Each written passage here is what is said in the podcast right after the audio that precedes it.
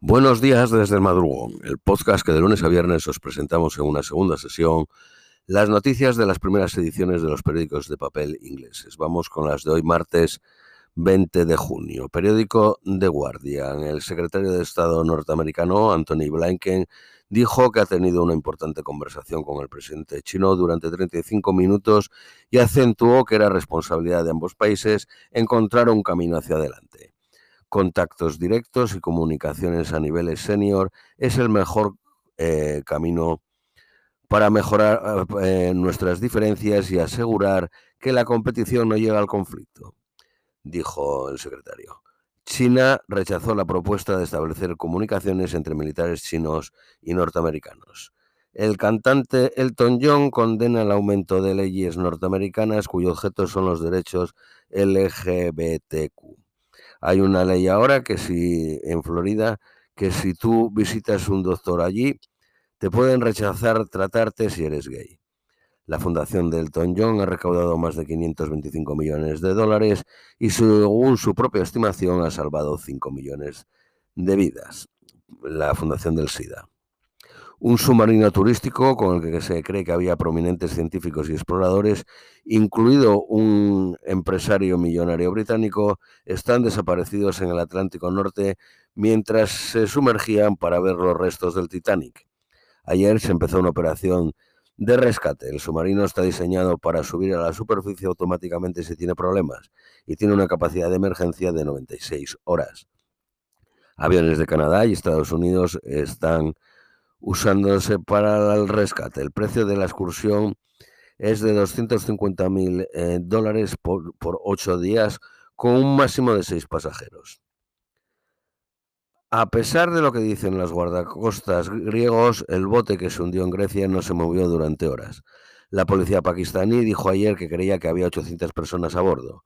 Un análisis del periódico The Guardian de los movimientos del barco, suministrado por el servicio Trace indica que dos embarcaciones estuvieron en las cercanías del bote durante al menos cuatro horas.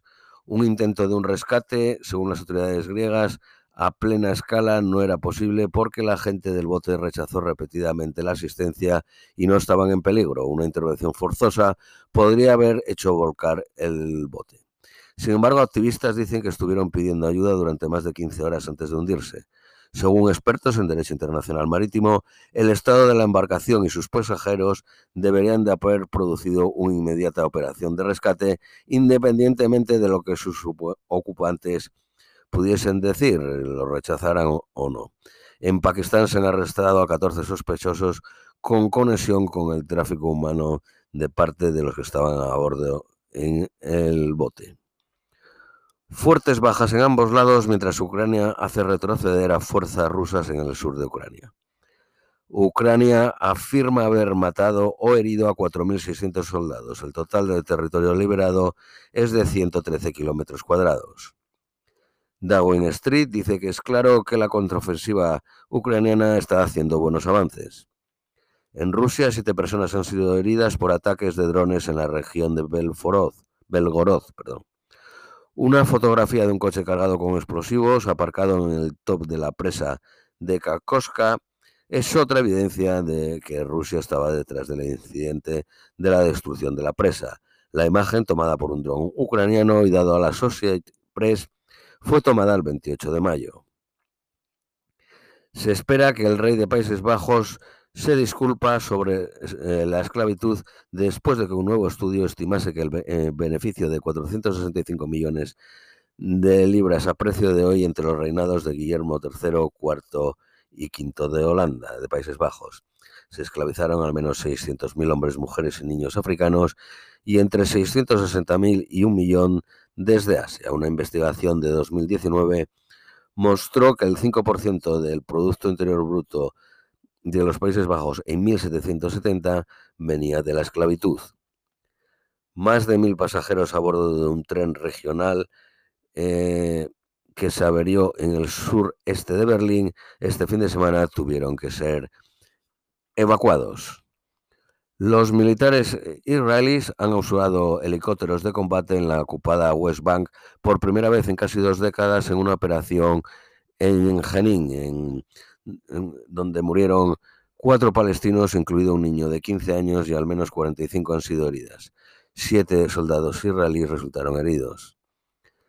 Las ventas de la delegación británica de la empresa Pelotón han caído un 13% debido al impacto que tuvo la pandemia, donde se triplicaron las ventas. Tiene Pelotón 700 trabajadores en Reino Unido.